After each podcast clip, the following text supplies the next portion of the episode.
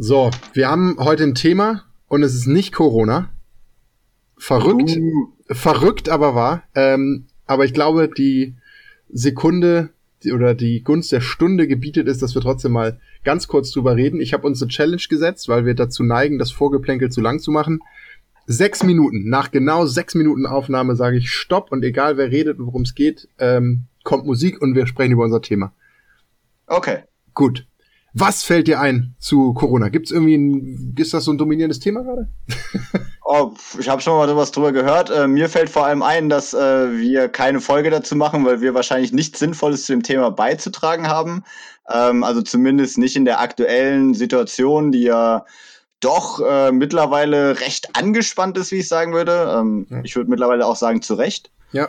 Ähm, aber was wir durchaus machen können, ist mal vielleicht doch unsere zwei Sätze dazu loswerden, wie aus fußballerischer Sicht oder fußballorganisatorischer Sicht jetzt damit umgegangen werden sollte. Ja, also dazu zwei Dinge. Äh, der DFB verkleckert, nee, bekleckert sich natürlich gerade wieder mit Ruhm und Lorbeeren, auch im internationalen Vergleich, weil sie ja konsequent als allererste den Spielbetrieb äh, abgesagt haben. ähm, das ist mal das eine. Und das andere, aber jetzt wirklich eine positive Nachricht, hat mich sehr positiv überrascht ähm, unser aller Lieblingstrainer Jürgen Klopp. Denn er hat es eigentlich auf seine ganz simple Art in a nutshell total richtig gesagt. Er wurde, ich glaube, es war die Pressekonferenz, ein oder zwei Tage muss es gewesen sein nach dem Champions League Spiel, was ja unheimlich unterhaltsam war. Ähm, wurde er gefragt, wie er denn zu Corona stehe. Und also, das hat der Reporter ein bisschen äh, nuancierter gefragt, aber inhaltlich war es die Frage. Und er hat gesagt, was, also sinngemäß wieder, was diese blöde Frage soll. Er ist kein Mediziner, er ist Fußballtrainer, er sitzt hier unrasiert und mit Cappy und egal was er dazu sagt, es spielt keine Rolle. Und er ist einfach kein Experte auf dem Thema, deswegen sollte man ihm diese Frage überhaupt nicht stellen. Und ich glaube eigentlich, dass damit schon alles gesagt ist. Denn anders als all die anderen Themen, denen wir uns so widmen, wo man über gesellschaftlichen Diskurs durchaus unterschiedliche Meinungen vertreten kann, ist diese ganze Corona-Thematik für mich genau eins. Eine Thematik, in denen man den Experten, die sich damit auskennen, Folge zu leisten hat, deren Anweisungen so gut man kann im alltäglichen Leben umzusetzen hat und sich davon fernzuhalten hat, irgendwelche Verschwörungstheorien oder eigenen halbgaren Meinungen dazu zu bringen und Sätze wie, ja, es betrifft mich ja nicht und so weiter und so weiter, sich einfach zu schenken. Ähm, Genau, aber außerhalb von Corona muntere Aufforderungen äh, für Verschwörungstheorien. ja, das ist, ach, wie mir die sind noch keine drei Minuten drin und mir werden die Worte im Mund umgedreht. Ich muss sagen, ja. ich fand es einfach mal erfrischend, weil ja sonst tatsächlich äh, Profis und Prominente zu jeglichem Scheiß befragt werden und das zu einfach zu so einer Vermischung zwischen Expertenwissen slash Fakten und einfach nur dahin gelabertem Bullshit führt fand ich die Reaktion von Jürgen ähm, sehr, ich bin per Du mit ihm, muss, äh, merkst du an der Stelle, mit von Jürgen Klopp sehr erfrischend zu sagen, Leute, das ist überhaupt nicht mein Thema. Fragt mich zu Fußballtaktik, davon kann ich, ähm, dazu kann ich was sagen und davon habe ich Ahnung. Aber was Corona angeht, I don't have a clue. Ja. So, und das und, ist. Und sehr schön fand ich auch von Jürgen Klopp äh, das kurze Video, was es noch gab von dem Spiel, wo er aus den Katakomben in den Innenraum vom Stadion läuft und Fans mit ihm abklatschen wollen und er ihn einfach nur entgegenruft, put your hands away, you fucking idiots. ja. Also auch ganz, aber ich finde, Liverpool ist für mich, also es gibt echt viel zu sagen zum Thema und äh, mittlerweile sind wir, glaube ich, auch alle bei dem Punkt, wo wir sagen, ey, Liga muss unterbrochen werden und diese EM können wir eh abschreiben, was auch immer.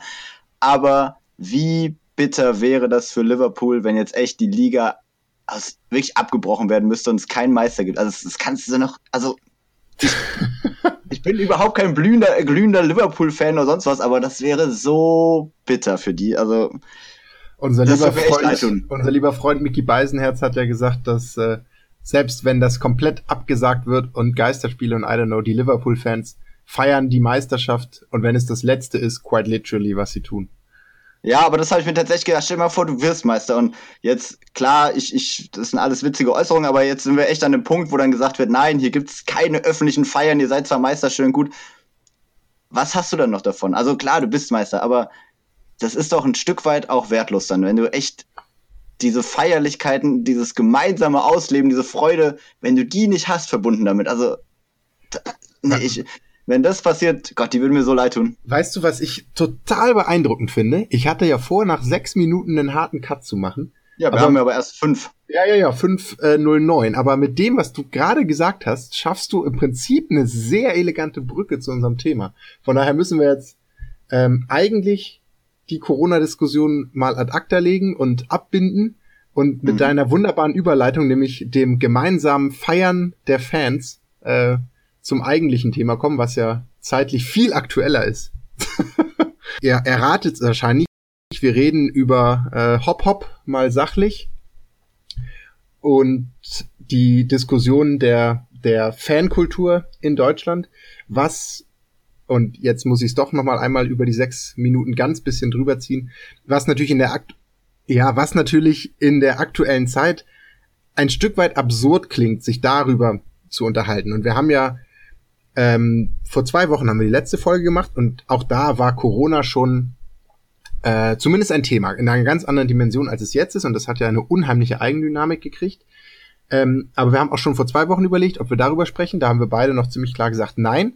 Haben dann aber auch gesagt, gut, wenn wir in zwei Wochen über das Thema Fankultur und Umgang DFB-Fankultur am konkreten Beispiel der Dietmar Hopp Odyssee slash Diskussion sprechen sollten, dass wir dann wahrscheinlich weit hinter der Zeit sind. Was absolut jetzt ist. Wir sind doppelt hinter der Zeit. A ist das Thema eigentlich im Prinzip im Moment nicht mehr relevant, weil äh, Fankultur wurde auf andere Weise gelöst. Und B wird es natürlich äh, komplett überlagert durch die aktuelle Corona-Thematik. Aber wir haben uns ja damals vorgenommen und ich glaube, das hat trotzdem äh, Gültigkeit und es ist unfassbar, wie lange ich rumschwadroniere, um meinen Punkt zu machen. Wie hältst du das eigentlich immer aus? Ähm, ich war gerade mein, äh, mein, mein Punkt ist, dass es trotzdem eine Gültigkeit hat, nämlich dass wir dachten, wir könnten sehr schön die ganze Dietmar Hopp Fankultur-Thematik ähm, mit ein bisschen Nüchternheit und Abstand nochmal einsortieren. Vielleicht sogar für die Hörer, die nicht alles und ähm, jeden Kommentar dazu gelesen haben.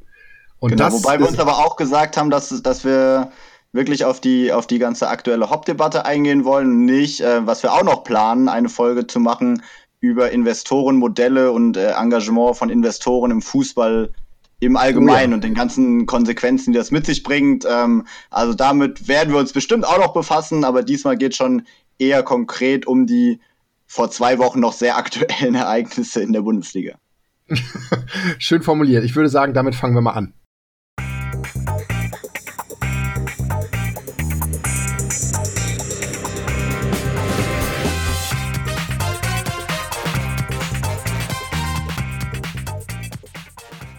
Ja, also damit steigen wir ein in äh, das eben schon beschriebene Thema. Wir wollen reden über Fankultur im Fadenkreuz. Äh, so der provokante Titel dieser Folge.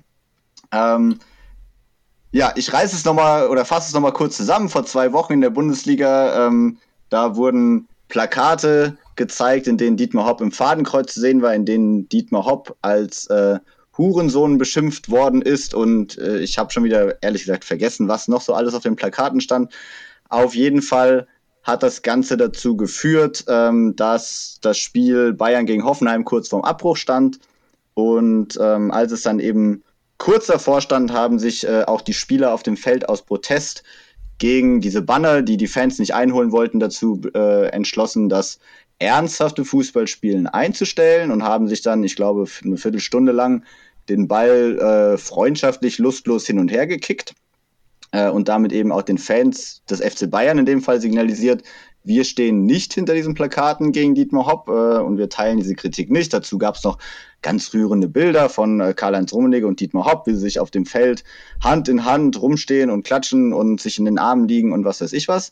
Ähm, und daraufhin folgte dann eben eine riesige Debatte, die sich darum drehte, ähm, ja, da, was muss Dietmar Hopp erdulden, wo ist die Grenze und äh, dann ging das natürlich auch schnell und richtigerweise auch in die Richtung, ähm, wird hier nicht gerade mit zweierlei Maß gemessen. Ähm, warum wird so hart durchgegriffen, wenn es um Beleidigungen gegen Dietmar Hopp geht? Warum wird nicht so hart durchgegriffen, wenn es um Rassismus, Diskriminierung, Sexismus und andere äh, Formen von Hassbekundungen geht?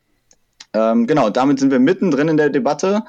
Ähm, Oh ja. Mein, ja, ich würde sagen, ähm, also um jetzt mal meine erst, eine erste Meinung in den Raum zu werfen, das Faden, das Plakat mit Dietmar Hopp im Fadenkreuz geht zu weit, das geht gar nicht.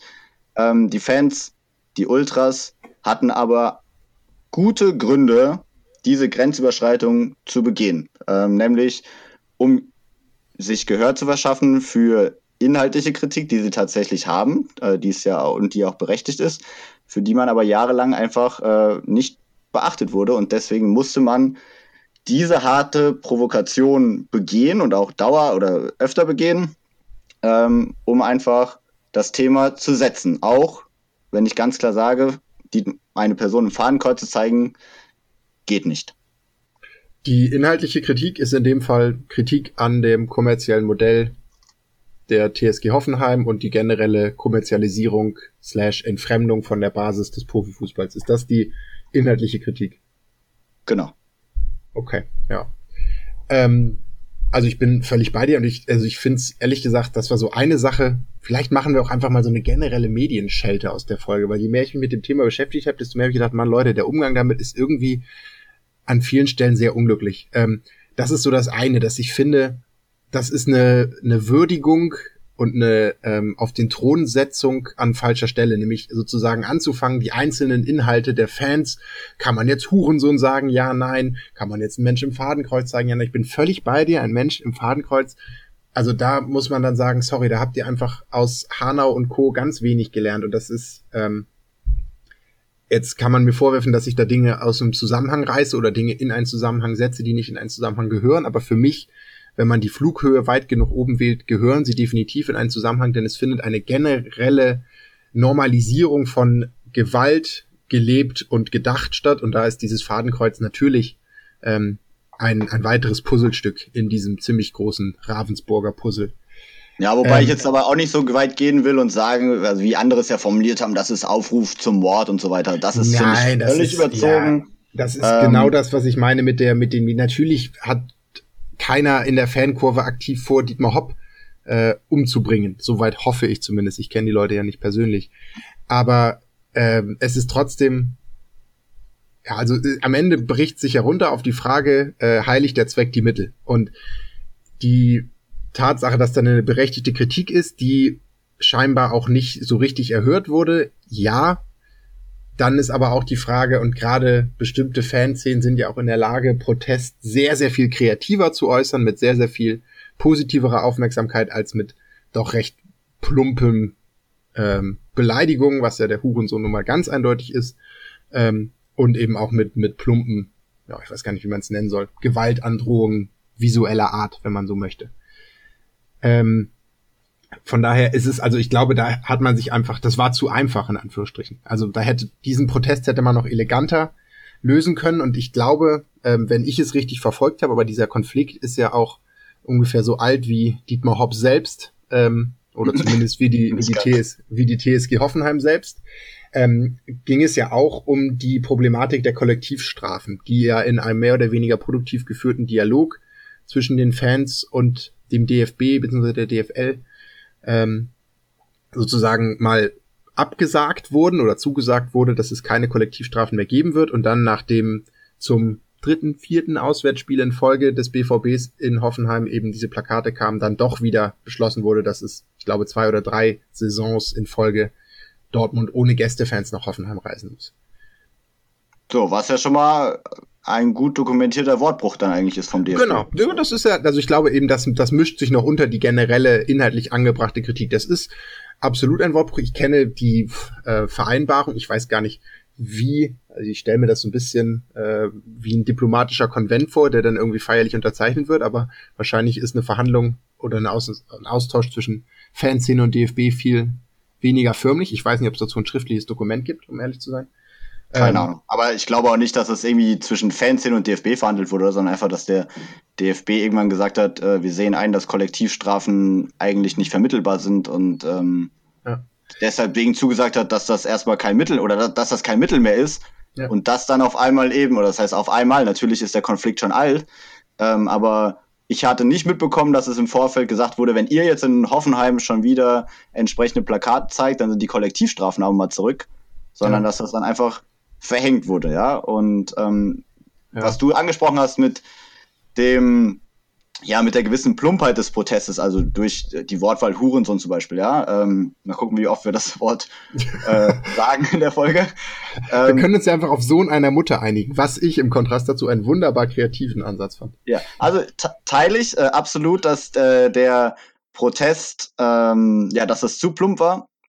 Ähm, ich bleib aber dabei, dass es erstmal, ähm, ja, zumindest ich will nicht sagen, das muss nicht unbedingt richtig gewesen sein, aber es war ein verständliches Mittel und es hat auch seinen Sinn und Zweck erfüllt, würde ich sagen. Und die Ultras haben dann ja im Nachgang, also in der Woche danach, äh, durch den kreativeren Protest, den du ja gerade schon angesprochen hast, bewiesen, dass sie zu deutlich mehr Differenziertheit fähig sind und dass ähm, sie ihr inhaltliches Anliegen haben.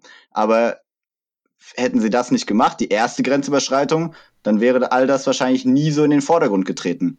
Ja. Ähm, ich würde aber auch sagen, weil du jetzt eigentlich gemeint hast, wir holen gleich mal zur Medienschelte aus, die ist durchaus angebracht. Aber ich finde auch, die Medien haben dann, ähm, also die Medienschelte wäre von mir aus gesehen erstmal, dass ähm, zunächst äh, ziemlich unreflektiert das Ganze betrachtet wurde. Es war auch eine Art Hofberichterstattung, würde ich schon sagen. Also auch gerade wenn man sich die Sportschau oder The Zone oder also die ganzen Nachberichterstattungen oder auch die Live-Kommentare angeguckt hat. Also wie ähm, abfällig dann über die Ultras gesprochen wurde und gleichzeitig eine völlige Solidarisierung mit dem, was auf dem Platz geschieht. Auch das kann man ja kritisch betrachten, auch wenn das vorher erstmal als tolle Geste alles dargestellt wurde, das Gekicke zwischen Bayern und Hoffenheim, ähm, die Solidarisierung mit Dietmar Hopp und Rummenigge etc. Ähm, aber ich muss sagen, die in den Tagen danach hat sich die, die mediale Diskussion doch deutlich geweitet und hat sich dann stimmt, auch ja. inhaltlich mit der Sache beschäftigt. Und ich würde sagen, dass der kreativere Kurvenprotest in der Woche darauf nur möglich wurde oder nur möglich war, auch weil die Medien diesen Schwenk mitgemacht haben. Hätten die Medien, wären die Medien auf dieser Strategie, bei dieser Strategie geblieben, ähm, ganz krass gegen die Kurven zu schießen und sich äh, zu 100 Prozent zu solidarisieren mit Dietmar Hopp, dann hätte sich das eher noch zugespitzt. Ähm, somit war aber erstmal die von beiden Seiten eigentlich der inhaltliche Punkt wichtiger geworden, also sowohl von medialer als auch von Kurvenseite und dadurch konnte man in der Woche darauf dann eben diesen kreativeren Protest sehen ja, und auch sinnvoll anbringen. Ja, völlig, völlig d'accord. Ähm, nun haben wir es tatsächlich geschafft, eine Weile sozusagen über den Inhalten der Fanproteste und der Angemessenheit oder der, der, ähm, ja, der Angemessenheit darüber zu schwadronieren. Ich glaube, es ist aber, du hast es eingangs kurz erwähnt, auch wichtig, mal einen verhältnismäßig klares Statement in diesem Podcast zu machen, denn für mich, ich habe zwei große Themen mit dieser ganzen Debatte, aber der eine ist für mich, und das ist natürlich in den Medien auch aufgegriffen worden, völlig zu Recht, aber die Empörung hat mir eigentlich, ja, an einigen Stellen äh, ging sie mir nicht weit genug, ist die völlig fehlende Verhältnismäßigkeit. Also nur einmal, wir, wir stellen uns einmal vor, wir sitzen in den Fußballschuhen von Tono Nariga. Ich werde zwei Wochen vorher rassistisch beleidigt in einer in einem Umfeld, wo Rassismus ähm, an vielen Stellen wieder salonfähig gemacht wird oder es versucht wird, Rassismus salonfähig zu machen und werde in einem Fußballspiel beleidigt. Was die Konsequenz daraus ist, dass ich für das, ich glaube, Wegtreten einer, eines Koffers bei der Ersatzbank mit Gelbrot vom Platz gehe. Das ist die Konsequenz für mein Verhalten dafür. Und zwei Wochen später passiert das, was in Hoffenheim passiert ist. Für mich fehlt komplett die Verhältnismäßigkeit, sowohl im ähm, Verhalten dann der Mannschaften auf dem Platz, weil es ist nicht verhältnismäßig, das Fußballspielen für 20 Minuten komplett einzustellen als aktives Statement gegen Beleidigung in diesem konkreten Fall, wenn es eben die Wochen vorher äh, ganz andere Fälle gegeben hätte, bei denen ich sofort mit Brief und Siegel unterschrieben hätte, danke, stellt es komplett ein, tretet meinetwegen auch eine Woche nicht an, finde ich völlig fein. Das ist so das ähm, das erste und dann aber auch in der medialen Berichterstattung. Du hast es äh, gesagt, die Solidarisierung mit dem, was da auf dem Platz passiert ist, die Glorifizierung der großen Geste bis hierhin und nicht weiter. Jetzt wurde ein Zeichen gesetzt, wo ich sage, ja, aber wogegen denn? Das ist doch genau die Frage. Wogegen wurde denn da gerade ein Zeichen gesetzt? Nicht gegen die großen Probleme, ähm, die der Profifußball und die Schnittstelle Fußball und Gesellschaft, mit der wir uns ja beschäftigen, ähm, hat. Nämlich die liegen woanders. Und das ja. finde ich, das finde ich ähm, sehr schwierig, weil jetzt haben wir einen Präzedenzfall geschafft, geschaffen. Also so ein bisschen wie, keine Ahnung, du sperrst den Ladendieb für 50 Jahre hinter Gitter und jetzt musst du mal gucken, was du mit dem Mörder machst. So ungefähr. Blöder Vergleich, mhm. wobei so schlecht ist der gar nicht. Ähm, es ist einfach, also die Verhältnismäßigkeit fehlt mir komplett. Und ich würde es verstehen, wenn wir seit fünf Jahren keinen rassistischen Fall mehr gehabt hätten und seit fünf Jahren alle freundlich mit gutem Umgangston im Stadion miteinander umgehen, aber ohne das rechtfertigen zu wollen, das ähm, H-Wort ist ja nun Sohn einer Mutter, in, jetzt für den Rest der Folge, ähm, ist ja leider durchaus Duktus im oder gebraucht, äh, gebrauchtes Wort in den Fußballstadien. So. Genau, da, ich meine, da, da, da hast du recht, ne? Also das ist, ähm, da, da sind wir beim Thema Verhältnismäßigkeit. Es war irgendwie nichts, was so völlig aus dem Rahmen geschlagen ist. Also das ist, äh, ja, klar, Hurensohn ist nicht nett und äh, man soll es auch niemandem sagen und so weiter und so fort. Aber ja, es war eben nicht so krass über die Stränge geschlagen dass, und, und auch nicht so plötzlich aus dem Nichts, dass man eben sagen muss, jetzt müssen wir aber hier völlig auf die Bremse treten. Äh, und deswegen hat es ja auch, also ich habe es nicht so verstanden, woher das auf einmal kam. Ja, ich glaube, es gibt, also für mich ist da ein Punkt und ich glaube, das ist im Prinzip der Punkt, der uns in dieser ganzen Debatte am allerlängsten begleiten wird, ohne dass wir es merken. Für mich haben ähm, auch die medialen Bilder aus Hoffenheim, aber auch die Diskussionen danach ähm, einen sehr, sehr tiefen Keil in die Fußballseele getrieben. Und zwar, boah, das klang jetzt pathetisch. ähm, und zwar die Bilder Dietmar Hopp und Karl-Heinz Rummenigge Arm in Arm ja wirklich ähm, am, am Spielfeldrand. Ihre Mannschaften, das kann man wahrscheinlich jetzt mal so sagen, ähm, schieben sich den Ball zu als Solidarisierung mit ihnen und die Fans in den Kurven, die die maximale Opposition dagegen einnehmen. Was ist der Keil und was sind die Parteien hier? Wir haben auf der einen Seite die alten, weißen, reichen Männer in den Ah, darauf habe ich gewartet, ja, darauf habe ich gewartet. Willst du mich dafür jetzt zerfetzen, weil dann rede ich nein, nicht weiter? Nein, nein, nein, nein, das, war, das, war, das lag auch mir auf der Zunge, ja.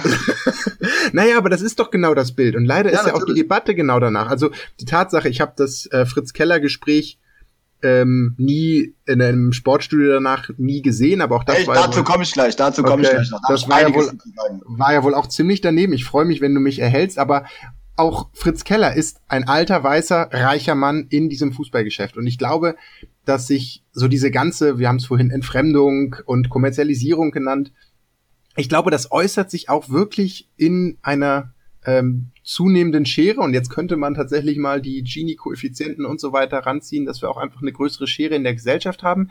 Der einfache äh, Fußballfan, der seine Dauerkarte artig zahlt, aber 9 to 5 jeden Tag arbeitet und am Wochenende seine zwei Bier oder fünf im Stadion trinkt, versus und es ist nun mal leider so, also die, die Männer fallen ja alle in die gleiche Kategorie. Da hätte sich der Tönnies genauso daneben stellen können wie der Kind aus Hannover und so weiter und so weiter alt, reich, weiß.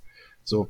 Und das ähm, ist, glaube ich, ein Keil, den man nicht unterschätzen darf. Also sozusagen dieses große globalgalaktische Problem der Kommerzialisierung des Fußballs äußert sich dann tatsächlich auch in diesen relativ klaren Fronten, die jedes Wochenende im Stadion 50 Meter entfernt sitzen, auf der Haupttribüne und eben in der Kurve. Aber da ist es mal wie ein Vulkan rausgebrochen. Ja, absolut. Aber was ich an der Stelle auch noch ganz interessant finde, ist, dass ähm, die jungen weißen Männer oder vielleicht auch eher die jungen reichen Männer, also die Fußballprofis auf dem Platz, ähm, Stimmt, wo stehen die?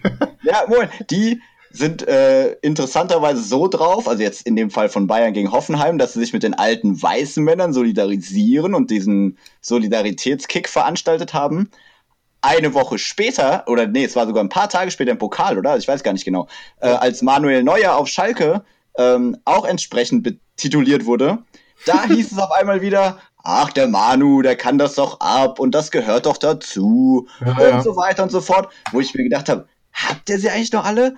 Ihr hättet jetzt hier die Chance gehabt zu sagen, wir haben die Schnauze voll davon, dass wir hier auf dem Platz stehen und uns jedes zweite Wochenende im Auswärtsspiel von 40.000 Bekloppten beschimpfen lassen müssen. Wir wollen, dass Hass allgemein aus dem Stadion verschwindet, ja? Hätte ich einen vernünftigen Ansatz gefunden, dann hätte ich noch gesagt, okay, Geil, Hopp ja. war der falsche Anlass, um den Stein ins Rollen zu bringen, aber wenn er rollt, dann kicken wir ihn jetzt auch weiter. Aber was machen die? Reden es alles klein. Also, ja. Da hatte ich mal echt eine Chance gesehen und dann stellen die sich dahin, ach, der Manu, der kann das ab. Also, unverständlich. Vor allem, wieder ein paar Tage später wird dann ja sogar Alex Nübel von den eigenen Fans ähnlich stark diffamiert. Ja. Also, dass er unter Tränen im Prinzip, glaube ich, also da war schon eine, eine Träne in der, im Auge. Aber äh, die simple Antwort, also super spannende Frage, habe ich noch nicht drüber nachgedacht. Warum solidarisieren sie sich mit den alten Weißen und nicht mit sich selbst?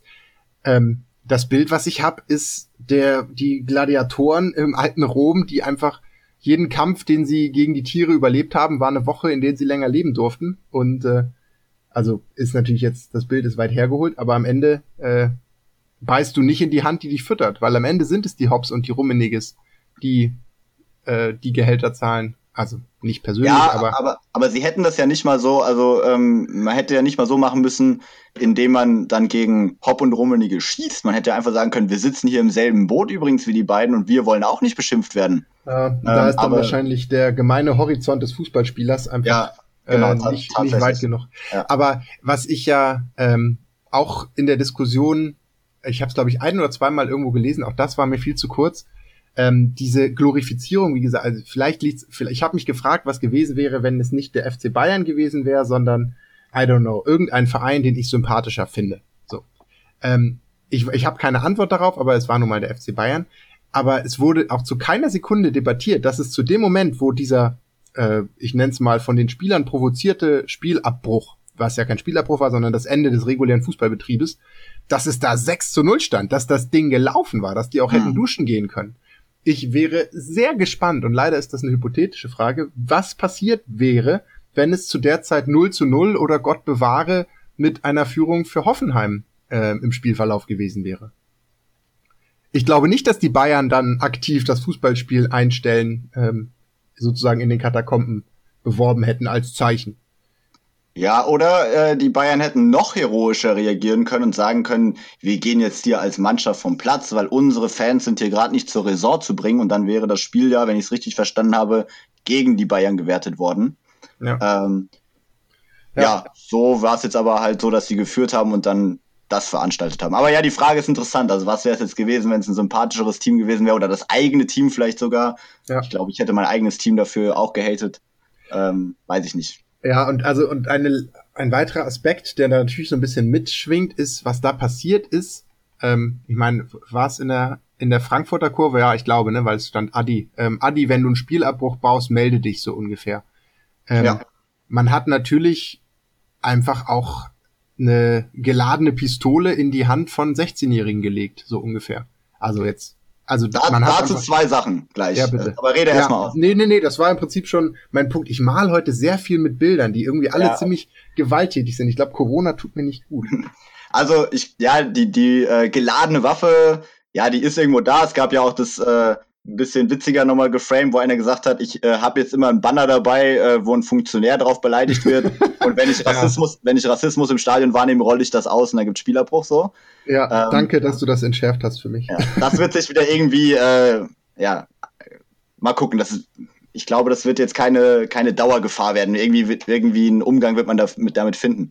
Ja. Äh, was mich auch noch gerade weil du davon gesagt hast, in die Hände von 16-Jährigen und das war auch bei Fußball MML lange Thema, die Ultras als Jugendbewegung und so weiter. Ja, das ich will den Ultras zu vereinfacht. Ich, ich will den Ultras gar nicht mal absprechen, dass sie eine Jugendbewegung sind und ähm, das hat auch was mit Grenzüberschreitung zu tun. Die gehören bei Jugendbewegungen durchaus dazu.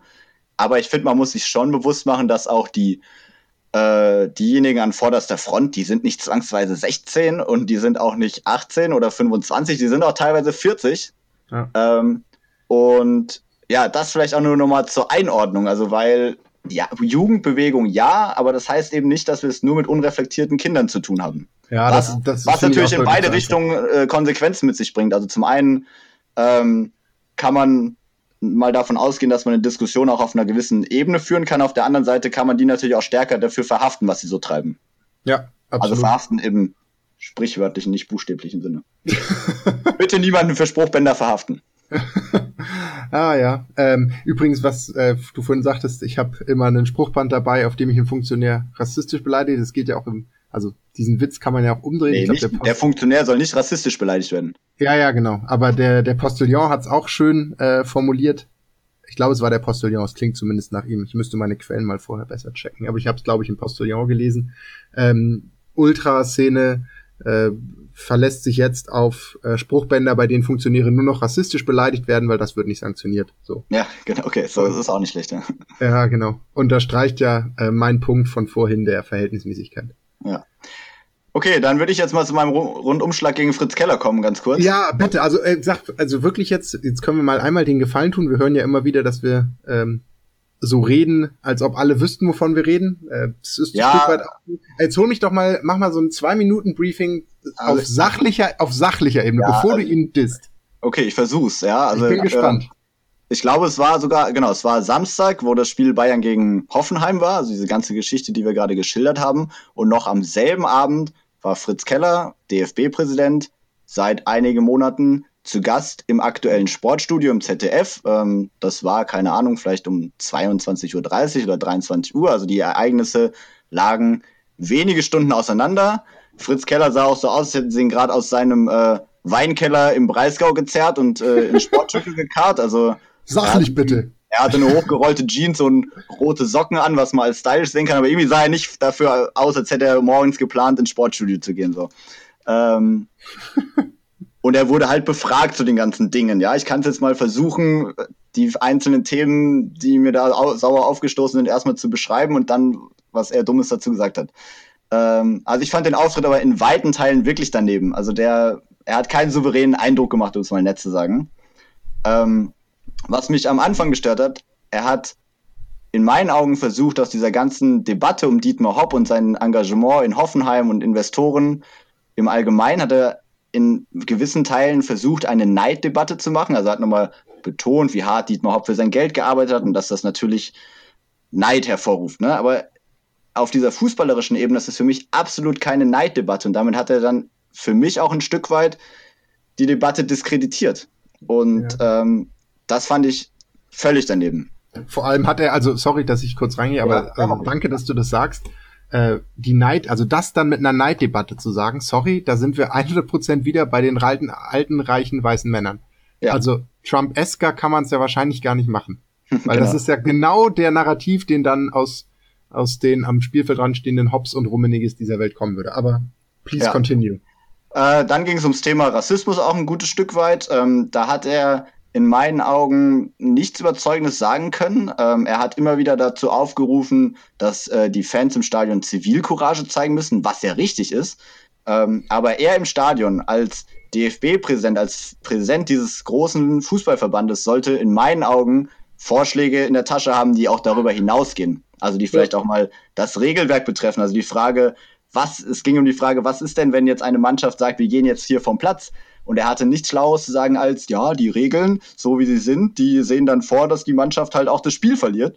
Ähm, was ja auch sein kann, aber er könnte ja mal anstoßen, dass das keine gute Regel ist und dass man da eine andere Regel dazu finden könnte, dass man mal in eine Diskussion kommen könnte darüber. Ne? Mhm. Ähm, und dann hat er auch nochmal so lapidar gesagt, ja, aber Rassismus, das war ja auch überhaupt kein Problem bisher. Ähm, wo, ich, das, wo lebst du denn, ja? Also im ähm, Breisgau. Ja, im Breisgau, ja, da ist wahrscheinlich Rassismus kein Problem. Ne? Das kann, ja.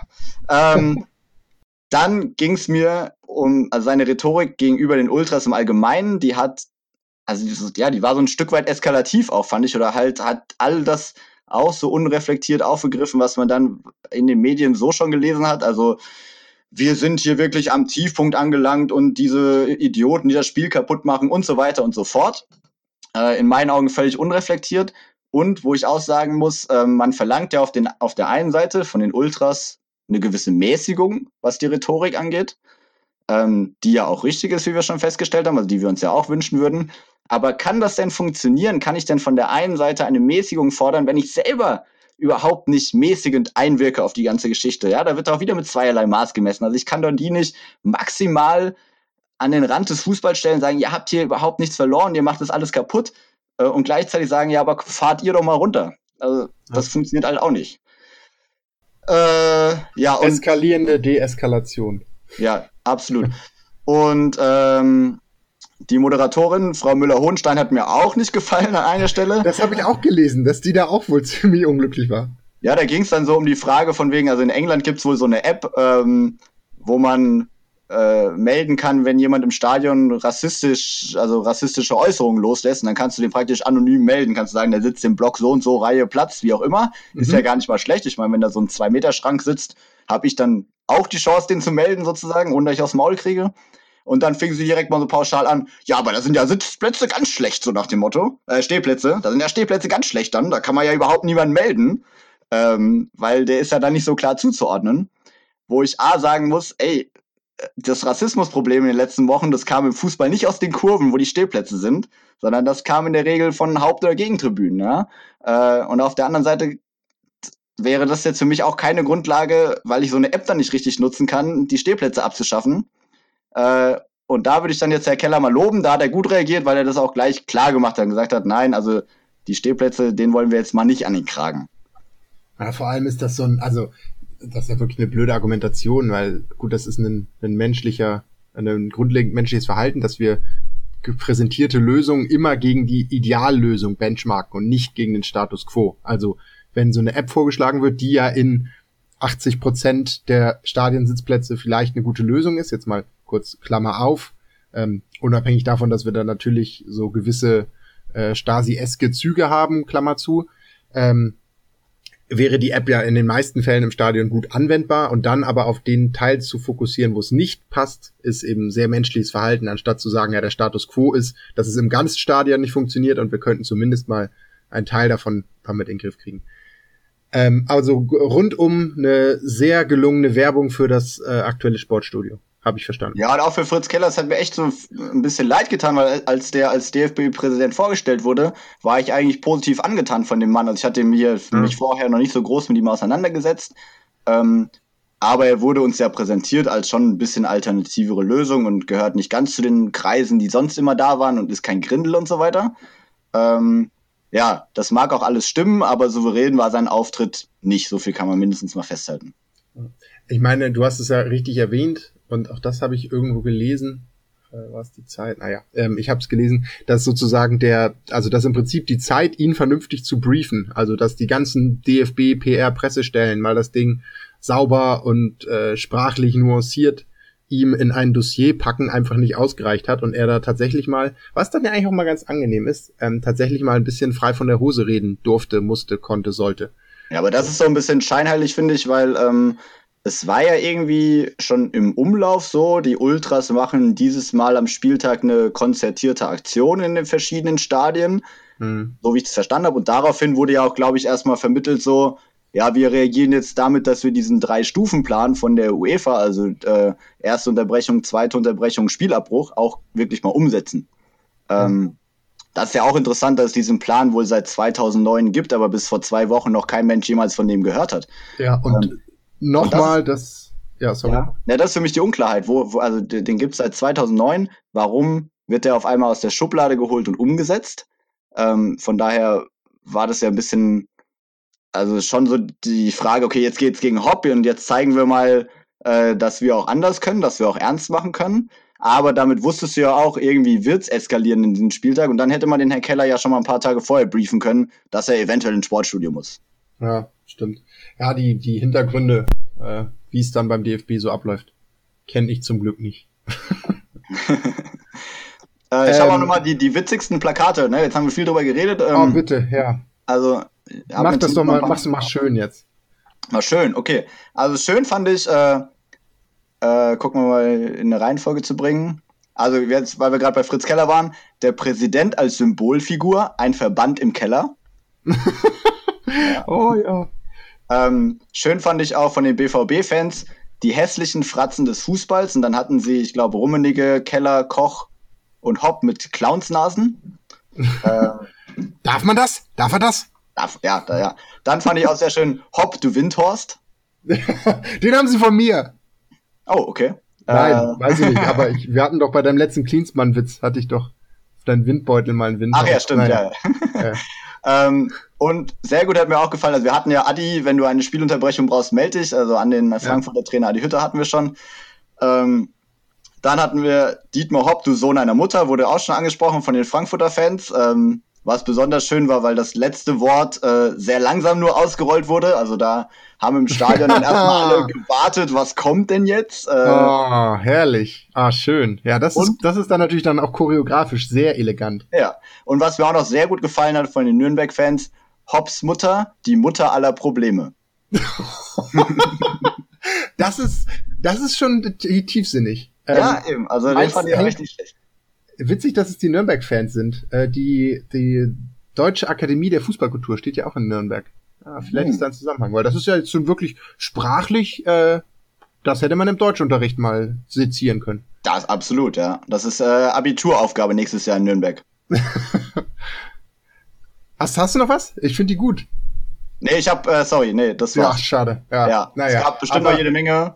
Nee, aber der Abschluss war schön. Äh, Abschluss ist auch ein gutes Stichwort. Wir haben schon wieder äh, im Prinzip unsere Zeit äh, im Thema verquatscht. Irgendwie habe ich das Gefühl, dass die Podcast-Zeit immer schneller ist, als man eigentlich glaubt. Die Podcast-Welt dreht sich schneller als die Welt da draußen. Er weiß, was das Witzige ist. Besonders jetzt ähm, in, in, Zeiten von Quarantäne und Corona.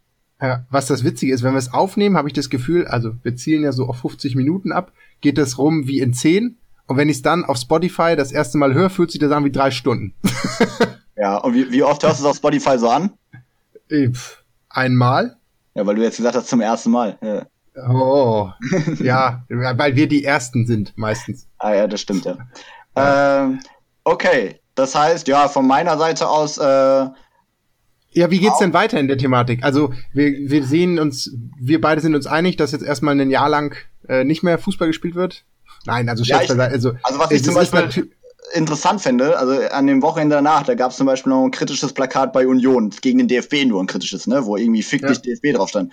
Und wo dann auch erstmal, glaube ich, sogar kurz unterbrochen wurde, äh, wo man dann irgendwie gesehen hat, es ist gerade eine totale Unsicherheit, wie man mit dem ganzen Thema und Plakaten und so umgeht. Ähm, ja. Was dann aber auch irgendwann klar wurde, okay, sowas muss jetzt schon auch gehen, ja, weil sonst, ja. wo kommen wir denn dahin? Ähm, jetzt leider werden wir so durch die ganze Corona-Geschichte ein bisschen der Sache beraubt, diese tatsächliche Entwicklung zu beobachten, weil wer weiß, wann wieder Fußball gespielt wird und was für Themen dann aktuell sind. Ja, also irgendwie ist ja. es jetzt echt schwer einzuordnen und zu beurteilen. Bringt mich übrigens noch ein zum letzten Punkt. Äh, das haben wir in der Verhältnismäßigkeit so ein bisschen ausgeklammert. Genau das. Äh, wer bitte entscheidet denn, was noch geht und was nicht geht? Also ist es der Schiedsrichter, der zu sehr viel ausgebildet ist, aber nicht dazu inhaltlich, politisch oder Inhalte auf politische Korrektheit oder welche Maßstäbe man da auch immer an, anlegen mag beim DFB. Und hat auch einen sehr schönen Text gelesen über, ich weiß nicht mehr welcher Schiri es war, aber der Jurist ist und der dann natürlich sehr gut geeignet ist, solche Plakate zu beurteilen. Ja, aber wir haben auch Pianisten und Zahnärzte unter den Schiedsrichtern. Äh, die würden das dann wahrscheinlich anders lösen. Ja. Aber na, also äh, wirklich, also ich habe es mich wirklich rein praktisch gefragt. Ähm, ist der DFB da involviert? Hat er eine Telefonleitung zum vierten Offiziellen? Läuft es, also wie? Es wird ein Banner entrollt und also auch einige der von dir Kreativen, so äh, Dietmar Hopps Mutter, die Mutter aller Probleme, ähm, vor dem Hintergrund kann man auch sagen, oh ja, das geht jetzt aber weit, ohne dass es sprachlich zu weit geht, das ist ja total elegant, ähm, könnte ja irgendjemand sagen, ja, vor, vor dem Hintergrund der letzten Wochen ist das jetzt äh, eine eindeutige Beleidigung, da unterbrechen wir mal. Also wer entscheidet das? Aber ich Nein, vermute, es macht das, der Schiri. Das ist das, was ich gemeint habe. Und ich glaube, die hätten sich jetzt noch was einfallen lassen müssen. Ich glaube, nur der Schiri kann es nicht sein. Also es müsste zumindest mal jemand sein, der den Schiri darauf hinweist, zu sagen, wir sollten uns das mal angucken. Ähm, aber irgendwie werden wir jetzt, ja, ist ja jetzt gerade keiner in der Zwangslage, da eine Lösung anzubieten aktuell. Ja. Wo ist Dennis Cyborg-Keen, wenn man ihn braucht? Lass genau. uns ihn mal fragen. Wir schreiben ihm mal eine E-Mail, mal gucken, ja. ob er antwortet. Und wenn dann äh, im Oktober oder so wieder Fußball gespielt wird, werden wir dann wahrscheinlich irgendwann die Antwort bekommen. Ja, wahrscheinlich. Okay, aber ich glaube, naja. damit können wir das Thema, jetzt will ich es auch mal sagen, abbinden. Und oh, schön. Äh, zu unserer heutigen äh, Rubrik kommen. Yes! Musik ab.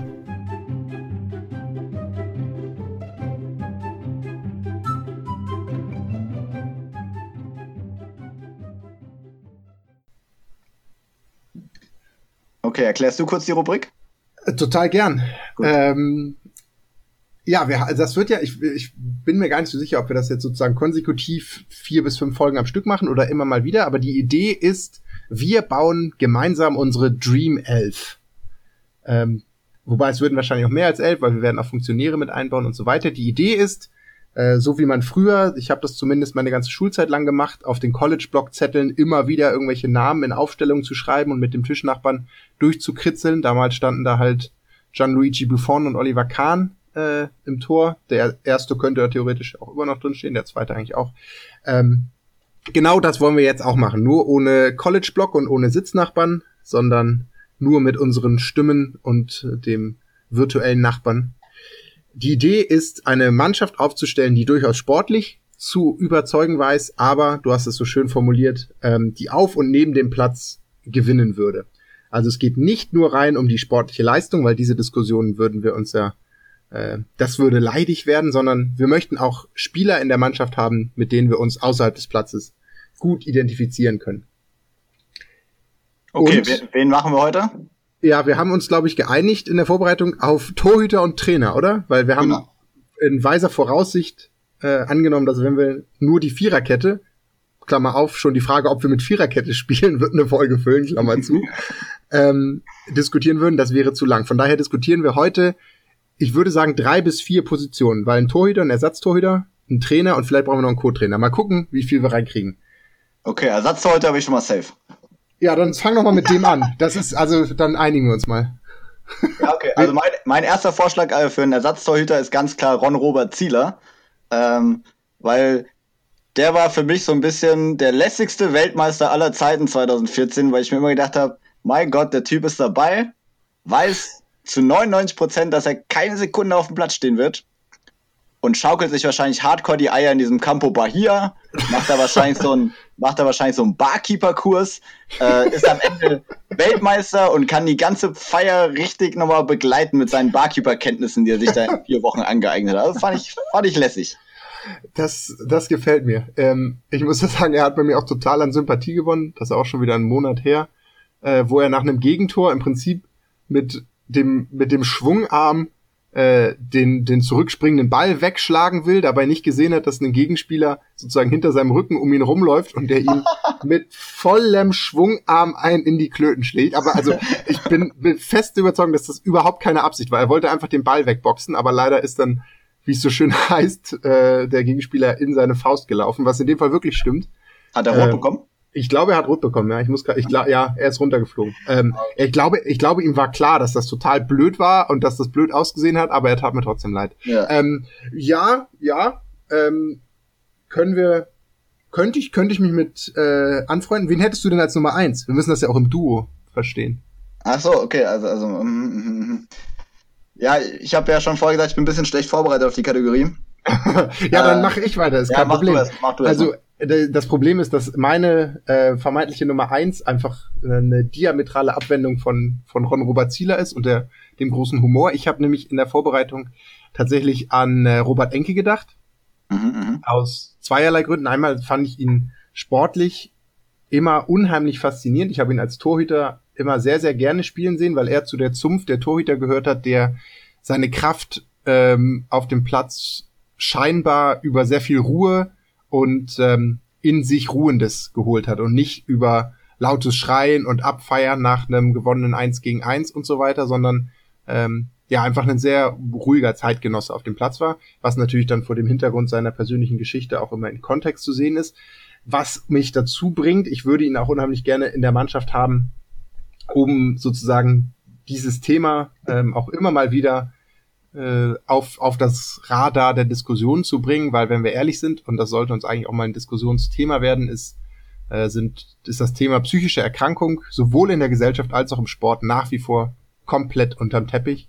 Und äh, ich fände es schön, wenn wir da mal rangehen können. Okay, ist jetzt natürlich maximal schwer, irgendwas dagegen zu sagen und ich äh, will jetzt nicht herzlos wirken. Ähm, okay, ich würde aber als Nummer eins also erstmal spannender Aspekt auf jeden Fall äh, und können wir gerne mal drauf eingehen. Ähm, in meinem Team als Nummer eins würde ich trotz allem äh, Oliver Kahn bevorzugen. Das ist jetzt echt so ein bisschen der Klassiker, aber äh, Olli Kahn ist und bleibt der Torhüter meiner Kindheit, muss ich sagen. Also wirklich die Zeit, so, wo ich angefangen habe, Fußball zu schauen, mich für Fußball zu interessieren. Und irgendwie Torhüterpositionen fand ich auch schon immer spannend, auch im Laufe meiner kurzen aktiven Karriere äh, Torhüter immer sympathische, durchgeknallte Typen irgendwo auch und äh, Oliver Kahn schon so ein bisschen der Inbegriff dafür und dann mit der ganzen WM 2002, ähm, wo er uns mehr oder weniger alleine ins Finale gebracht hat und so weiter. Also ist für mich so der Inbegriff des deutschen Torhüters und ähm, ja, von daher wäre mein Vorschlag Oliver Kahn.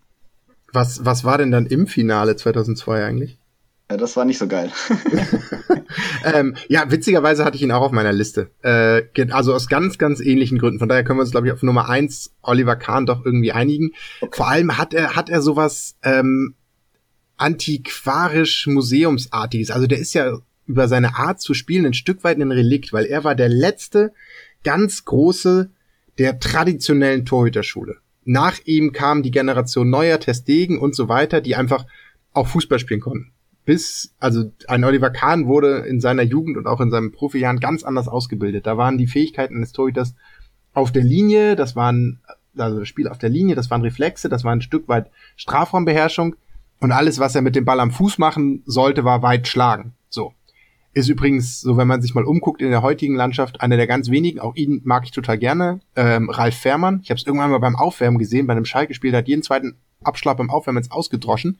Ähm, sind so Dinge, die man normal nicht sieht, aber er ist, also man sollte ihn schon deshalb auch mit reinnehmen, weil er einfach äh, ein, ein altes Torwartspiel verkörpert, was ähm, spektakulärer war, weil er viele Situationen, oder lasst mich konkret machen, eine bestimmte Situation würde Manuel Neuer heute unaufgeregt wegsweepern, als Sweeper-Keeper, wie es so schön heißt, und Oliver Kahn fünf Sekunden später spektakulär aus dem Winkel fischen müssen.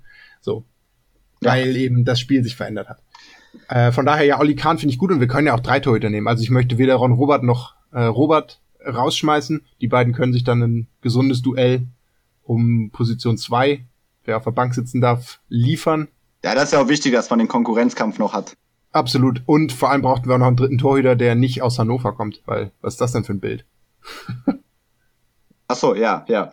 Äh, oder, ja. also ja, jetzt hätte ich noch einen, ja, ich hätte noch einen geilen, aber egal. Äh, Torhüter sind jetzt, haben wir mehr als genug jetzt. Oder Kannst du ihn als Torwarttrainer aufstellen? Oh ja, das wäre super. Das ist äh, der, der, ich weiß gar nicht mehr, was für ein Landsmann ist, aber dieser Schieler Wehr, der immer die Freistöße geschossen hat.